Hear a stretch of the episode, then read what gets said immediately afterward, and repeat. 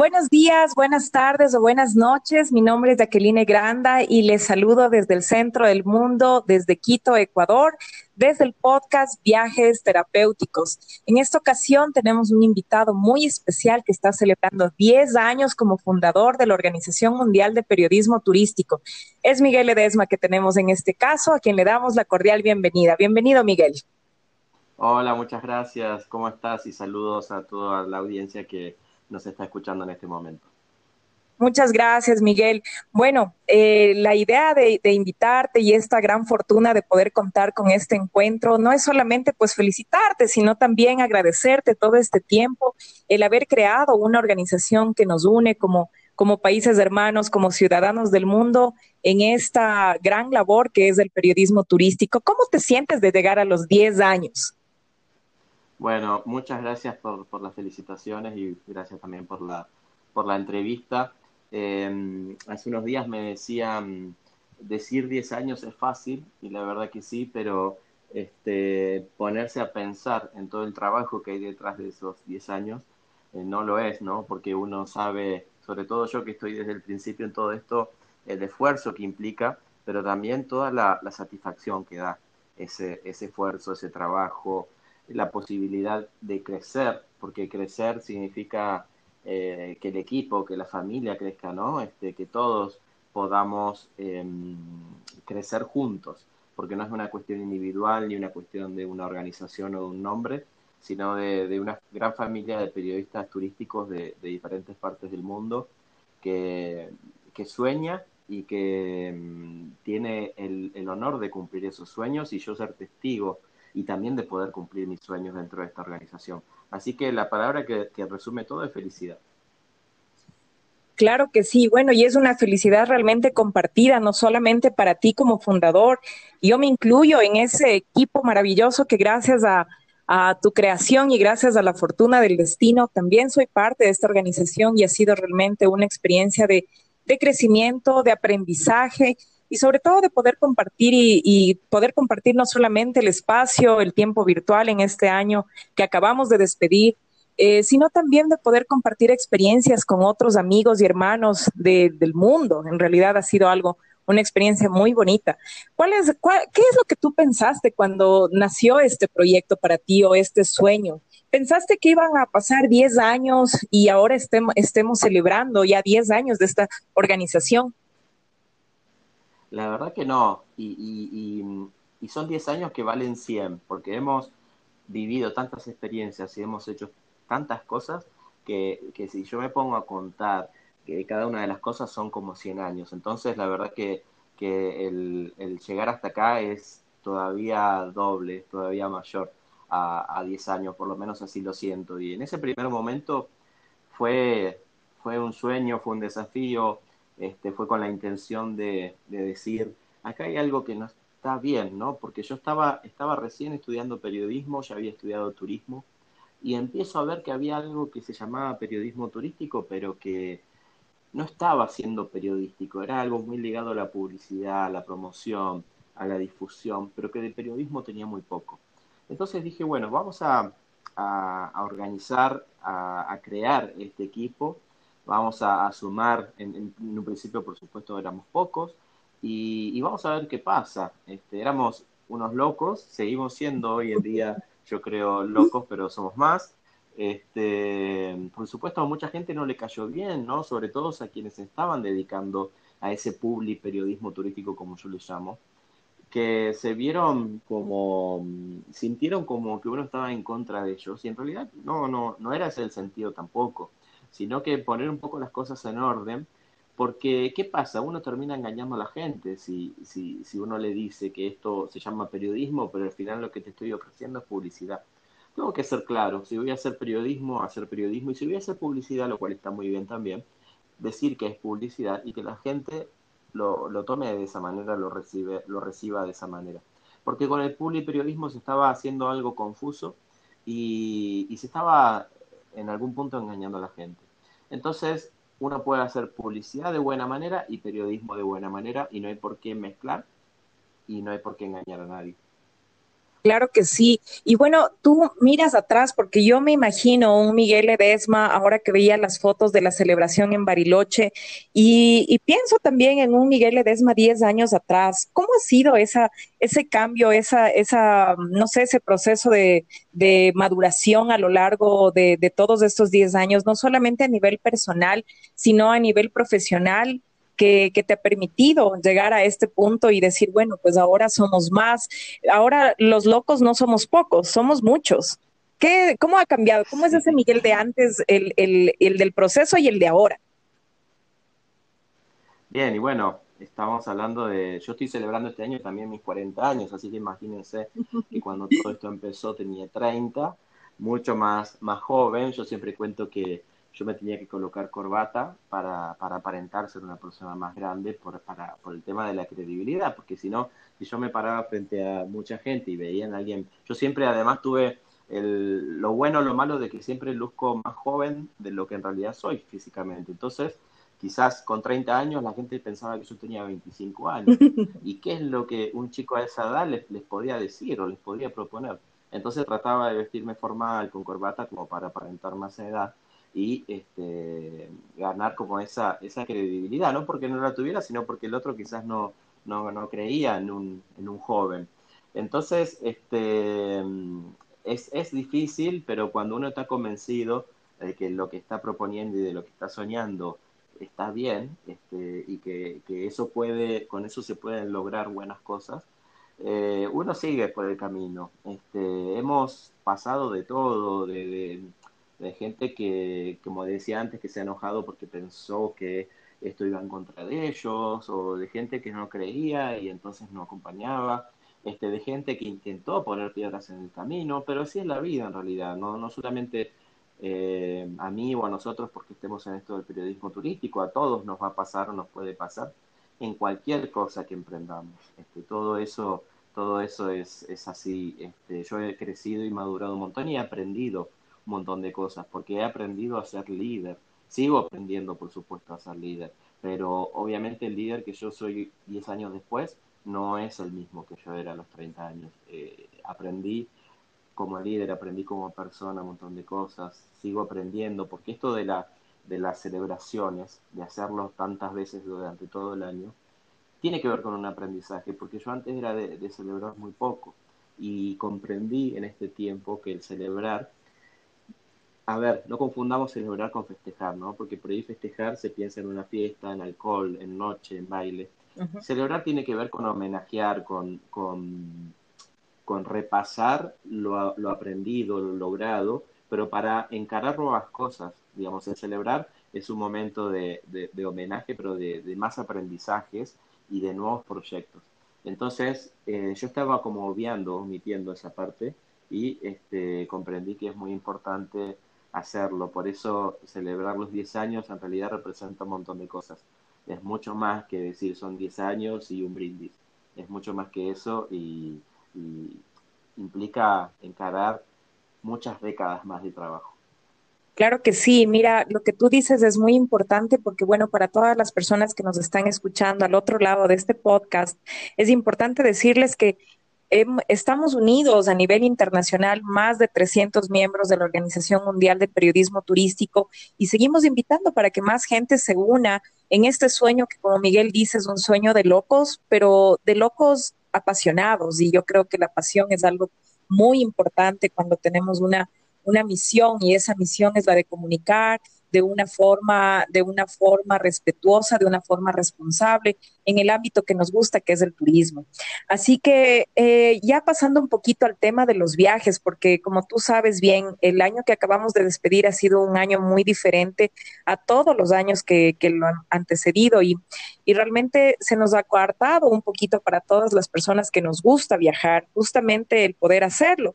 Ahora Tú estás en Bariloche, cuéntame cómo ha sido esta experiencia de poder eh, desplazarte a este sitio, disfrutar, después de tanto tiempo también de un confinamiento que ha sido un tiempo valioso. Pero ¿cómo ha sido esa experiencia para ti de disfrute?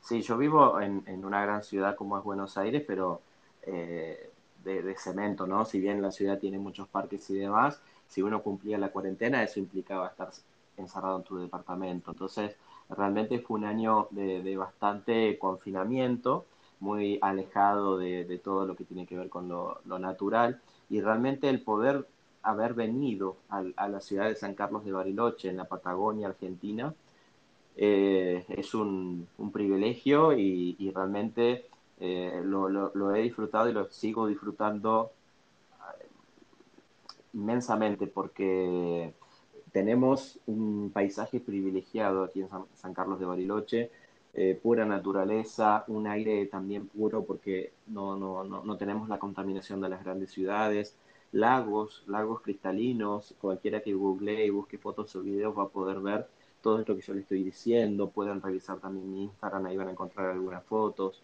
Entonces, el privilegio de poder estar aquí después de un año de confinamiento eh, es, único, es un placer realmente que lo estoy disfrutando un montón.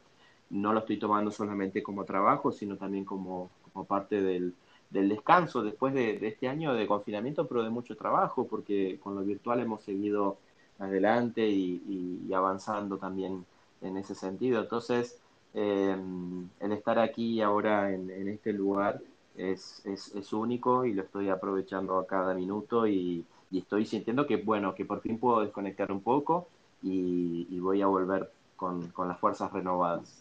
Bueno, y es, y es un descanso bastante merecido también, porque como tú bien dices, ha sido un año el que no has dejado de trabajar. Realmente este tema de la posibilidad de hacerlo virtual creo que te ha hecho trabajar más. y, sí, sí, trabajé más que nunca. No, no, no, sí, trabajé más que nunca porque eh, con la tecnología y en casa, bueno, pude hacer todo y pude hacer el doble de lo que ya hacía, este, sobre todo dando muchas clases, pero obviamente la pasé súper bien, pero sí necesitaba desconectarte un poco y, vivir la naturaleza. Claro, y ahora mira, en este, en este caso en donde tú estás, descríbenos un poquito, porque yo personalmente todavía no conozco Bariloche. ¿Y, cómo, cómo es el hecho de estar allá, el primer viaje que tú tienes después de todo este tiempo de confinamiento? Además de que, claro, ahí se, se ha vivido, ¿no? La primera celebración de los 10 años de la Organización Mundial de Periodismo Turístico pero a la vez es una oportunidad como para dejarte consentir y mimarte y decir, pues, esto es vida realmente y les comparto las fotos que además cuando ya publiquemos el podcast lo van a poder ver en mi canal de YouTube con las fotos que Miguel nos va a compartir justamente de esto que, que él nos dice.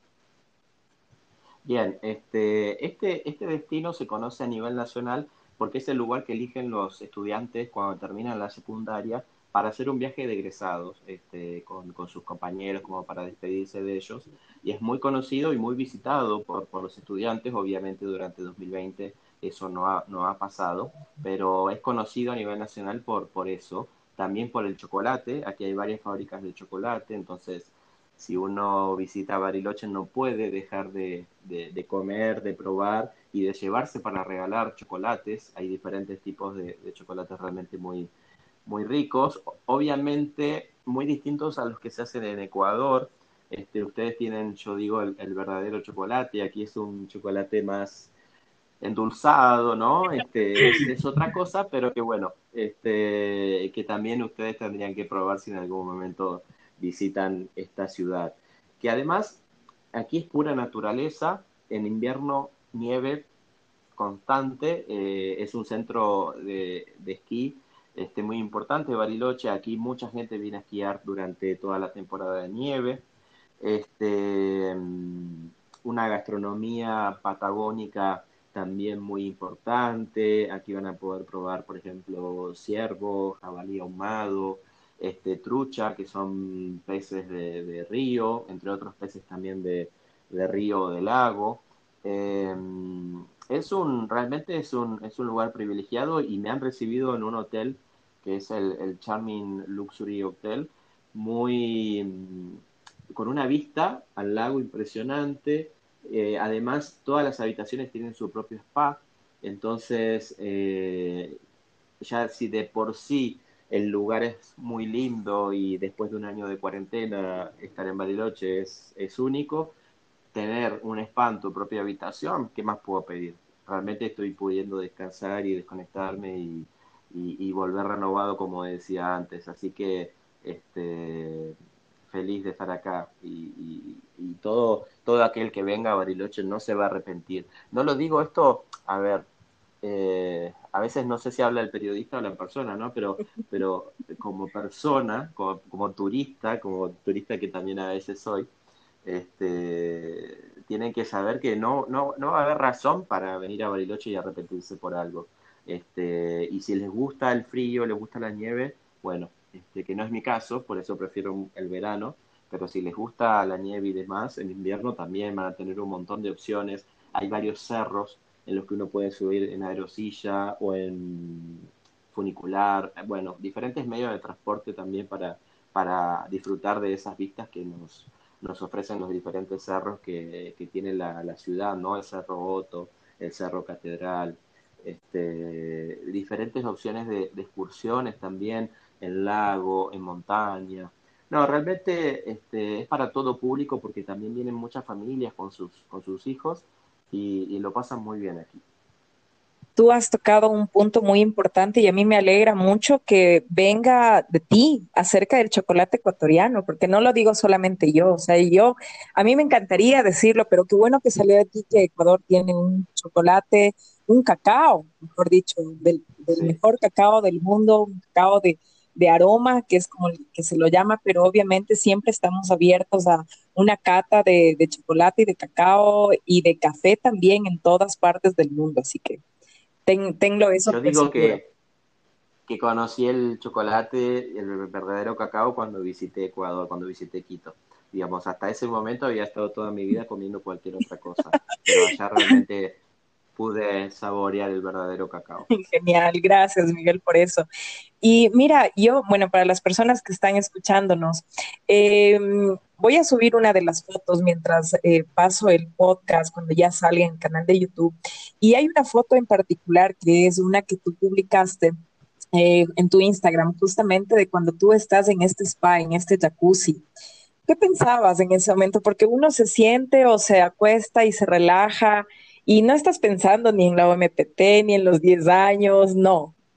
¿Qué pasa por tu mente en ese momento antes de la foto? Porque esa foto nos invita a todos a querer estar en un spa en el mismo instante, que uno dice, o sea, o sea, se olvida por completo de que Miguel eh, eh, está eh, en, la celebración de los 10 años, que es el fundador, que está en Bariloche. No, solamente veo una sensación de placer, de relajación. Y entonces yo te quería preguntar, es una pregunta que, quiero saciar mi curiosidad. Y yo me siento pleno, me siento muy agradecido con el universo y con todas las las personas que, que han pasado por mi vida y que, que, están hoy en mi vida, por todo lo, lo, aprendido, por todo lo vivido. Realmente me siento muy, muy agradecido, no, no, no puedo quejarme absolutamente de nada. Este, creo que, que, eso también está bueno, ¿no? Eh, agradecer, por lo menos interiormente, agradecer también a la naturaleza, este, que tanto nos da, ¿no? Y, y nos olvidamos de ella o hasta a veces abusamos de ella. Este, creo que, la palabra es plenitud y agradecimiento. Genial. Y estoy totalmente de acuerdo contigo. Para mí, el 2020 ha sido también la posibilidad de generar proyectos en la naturaleza, justamente para poder conectarnos eh, de forma personal o de forma familiar con este espacio que en la ciudad, por el hecho mismo del confinamiento, no podíamos hacerlo. Y al poder ahora compartir este momento de que tú estás en un espacio de naturaleza muy hermoso, eh, me, me, siento identificada porque digo, claro, no, no todo el tiempo tenemos la posibilidad de hacerlo y cuando tenemos la oportunidad de hacerlo, no siempre nos damos cuenta de, de lo importante o de lo trascendente que es la naturaleza y el universo con nosotros, en su generosidad innata, en su generosidad espontánea. Así es la naturaleza. Y bueno, en este caso ya como para un poquito ir cerrando, eh, para la OMPT en este año que está de celebración y que no vamos a dejar de celebrar y que además tú vas a cumplir un año más en, e, este 2021, ¿qué tienes pensado? ¿Cuáles son, ¿Cuáles son las cosas que vienen a tu mente para poder celebrar en este 2021? Bueno, estamos planificando ahí junto a todos los directores de los diferentes países a ver cuándo, cómo, dónde y, de qué manera este, vamos haciendo estas celebraciones que pueden ser presenciales o mixtas este, o virtuales.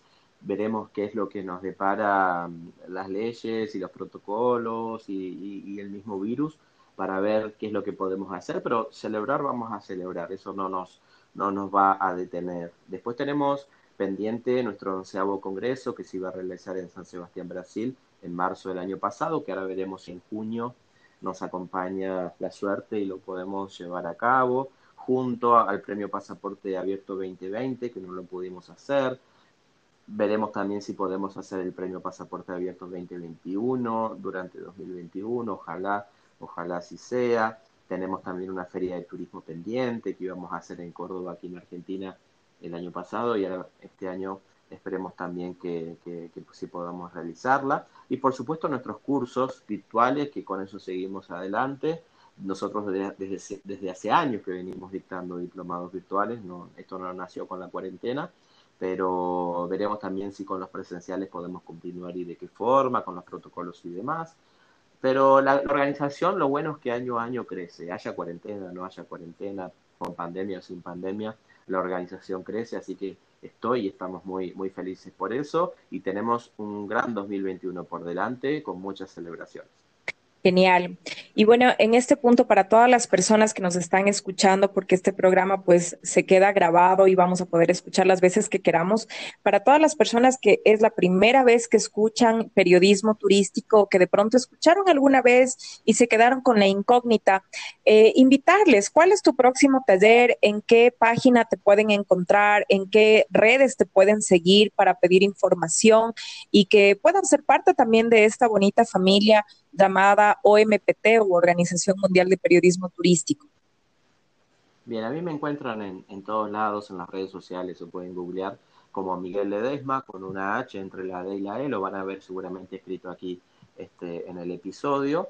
Y este, tenemos ahora, bueno, ahora estamos grabando en enero, para febrero tenemos el quinto, una quinta edición del taller de periodismo turístico y en abril comienzan todos los diplomados, ya te pueden inscribir también para el diplomado en comunicación internacional del turismo o para el diplomado en liderazgo, para aquellos que les interese también incursionar en esta, en esta temática. Y si no todo el año, si están escuchando más adelante este episodio, también pueden buscar que seguramente surge algún otro taller. En marzo vamos a tener un taller de ética periodística y de fake news también para este, enfocado todo eso en el turismo, para, para trabajar y aprender. Así que siempre hay cosas nuevas. Si ustedes me buscan en las redes y, me contactan, alguna propuesta seguramente haya para que puedan empezar a, dedicarse a esto del periodismo turístico, que es para todo el mundo. Todos pueden aprender porque empezamos de cero y, trato de hacerlo lo más ameno y fácil posible para que, para que todos puedan subirse a este, a este tren del periodismo turístico.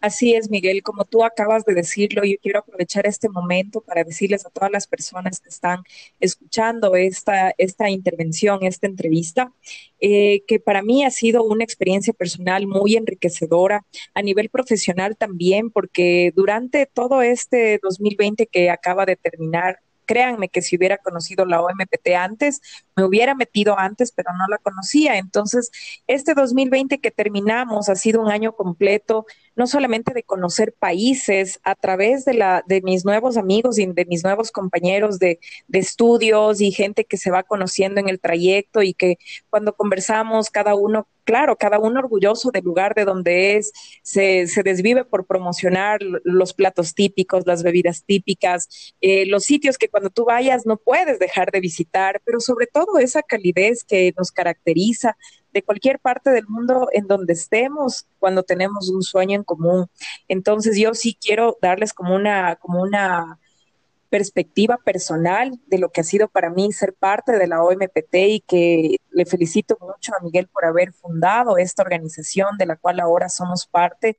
Estamos regados por todo el mundo y estamos apoyando de la forma en que, no, en que podemos y en que, y en que nos hemos comprometido. Así que, Miguel, en este punto quisiera pedirte un mensaje final ya para cerrar para todas las personas que te escuchan, para que quisieran ser parte, pero sobre todo para la gente que está siendo parte de esta familia y que nosotros te vemos no solamente como un gran líder que promueve el trabajo colaborativo, asociativo, responsable y respetuoso.